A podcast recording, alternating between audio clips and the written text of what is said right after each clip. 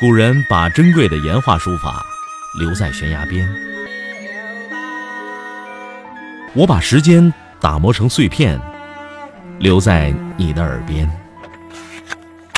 拿铁磨牙时刻。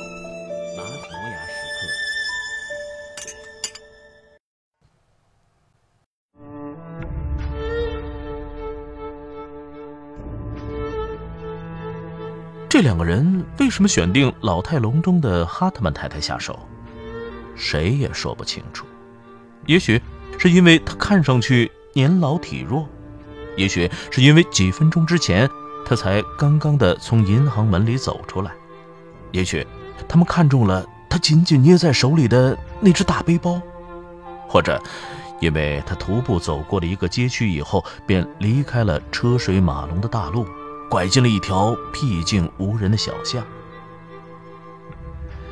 可能他们考虑到其中的某些元素，或是所有的这些元素。总之，他们注意到他，把他确定为一个很容易对付的作案对象。他们来到他的身后，一左一右将他夹在中间，左边的那个人伸出腿来将他绊倒。与此同时。右边那个人割断了他肩上的背包带子，想把背包抢走。这位白发苍苍的老太太并没有像他们期待的那样张开双臂以避免跌倒，她搂着背包，两手紧紧的抓住不放。她摔倒在人行道上，他们听得到她的老骨头在噼啪作响，但是她仍然攥着那个背包不放手。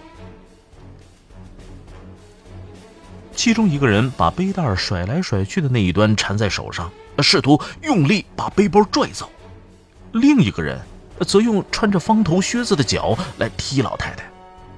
老太太没有喊救命，也没有尖叫，只听得到几只脚在地上来回的摩擦，发出沙沙声响，以及这两个人迫使哈特曼老太太放弃背包时发出的沉重喘息声。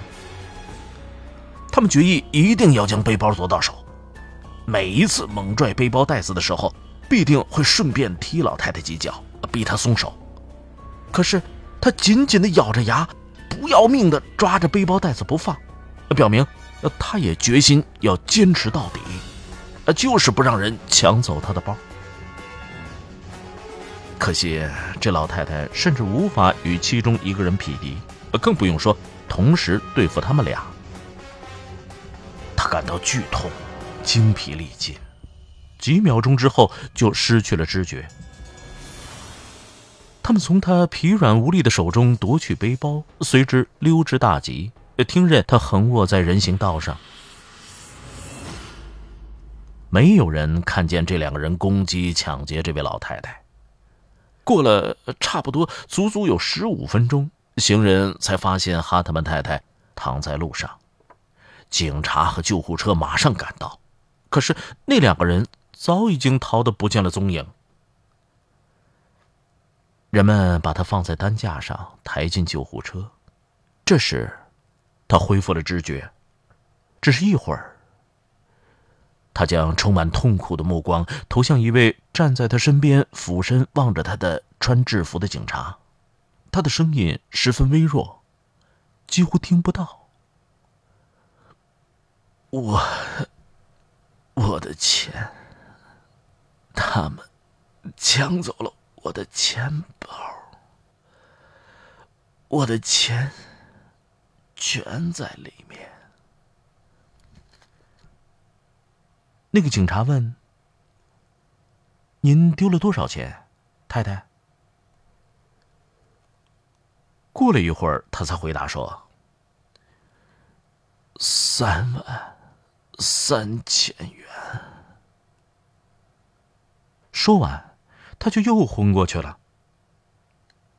他没能细说，但是这数额足以将这次抢劫由小过失升格为重罪。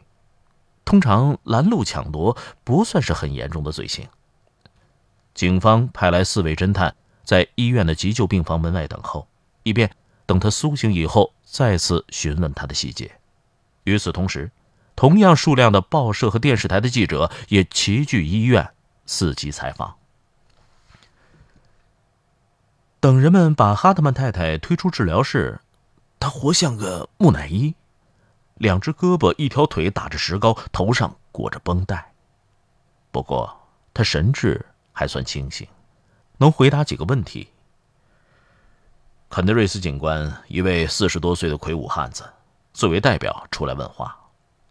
新闻媒体派来的记者只能在一边凑合着听听他们说些什么，拍几张照片。肯德瑞斯问道：“阿特曼太太，您能听到我说话吗？”“嗯，能。”他有气无力的回答道：“在他们发现你的地方。”你告诉那位警官，你被抢走了三万三千元，是这样吗？是的。那，你为什么会随身带那么多现金呢？仿佛是在字斟句酌，哈特曼太太迟蹰了一阵才说：“我是一个愚蠢的女人，有时候会犯傻。”每年一次，有时候是两次。我会把存款从银行里全都取出来，我把钱放在家里，看一看，摸一摸，过几天再存进银行。可这一次，我我把钱全弄丢了。哦。那你能认出那个贼吗？他们有两个人，可我以前从没见过他们。假如再见面，我没有把握认出他们，那只是一瞬间的事情。这时，医生给他服下的镇静剂发生作用，他睡着了。那位护士说：“肯德瑞斯警官，如果你还有问题要问，那就明天再来吧。”第二天下午，肯德瑞斯警官冲进医院，像一头发怒的熊，但是他没能同哈特曼太太说话，他整天都在睡觉，医生不准肯德瑞斯叫醒他。肯德瑞斯第三天又来了，呃，他已经平静一些。可是，仍然看得出在生闷气。哈特曼太太靠着床头坐着，一个高中生年纪的志愿者正在给他读报。肯德瑞斯让那姑娘在门外等等，好让他同哈特曼太太单独谈话。那姑娘一出门，肯德瑞斯便质问道：“好了，说说吧，你为什么要对我撒谎？”哈特曼太太说：“我我不明白你在说什么。”得了，你知道我说的是什么？就是你想象中的那三万三千元。这次抢劫案在报纸和电视上有很多的报道，可是我去银行调查的时候才发现，你从来没有在那里开户。他们见到你的时候，啊，对，就是前天。你是去兑现社会福利金支票的，你为什么要撒谎？这个受伤的女人摊开手，又并拢在一起，随后又摊开，一副无助的样子。我我不想让那两个贼就这样跑掉，我我要让他们为自己做的事情付出代价。肯德瑞斯仍不想就这样放过他。啊，可是你没有必要撒谎，你是知道的。我们同样会努力工作，会尽力想法子找回你的社会福利金。在我们看来，它与那笔数额巨大的钱同等重要。哈特曼太太没有立即回答，这使得肯德瑞斯有时间回味他刚才说过的话。领悟那是多么不近情理。起初，他们认为三万三千元被人抢走，就派了四名侦探调查这个案子。记者们也在跟踪报道他们的行动。现在呢，只有他一个人还是正式受命调查此案的警官，而且调查只会延续到他回到办公室，将报告归入到未破案卷宗之中的那一刻。至少良知还能够让他感到惭愧。哈特曼太太说：“哦，我不是那个意思。我相信警察会尽力而为的，不论那笔钱是多是少。”听到这番话，肯德瑞斯不免觉得他有点言不由衷。这个被人痛打了一顿的老妇人表现的很能理解他，甚至。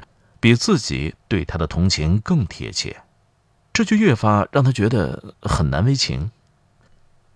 他想就此打住，不再往下说。好吧，我们就把这件事忘掉吧。他朝门口走去，边走边说：“呃，若是有什么进展，我会通知你的。”说完，他就走出病房。那个年轻的志愿者回到病房里，拿起肯德瑞斯刚才进来他放下的报纸，在床边坐下。要我再给您念一段吗？他问。哈特曼太太说：“好，请读读杀人案的那一段。”姑娘抗议的说道。可是我已经读过四遍了。我知道，不过请你再读一遍。姑娘清清喉咙读道：“昨晚十点左右，警察调查了第七大道八百九十五号一套公寓里发生的骚乱，他们发现两个人死在厅里的地板上，死因是持刀械斗。”那两个人是威廉·怀特和杰西·博尔特，他们合住在这套公寓里。邻居们说，这两天这两个人几乎是整天都在吵架斗殴，指责对方骗走了一笔数目不详的钱。最终两个人动了刀子，结果两个人都被对方杀死。他们都有长期坐牢的记录，警方还在继续调查此案。这时，哈特曼太太。张开青肿的嘴巴，笑了。他柔声的说道。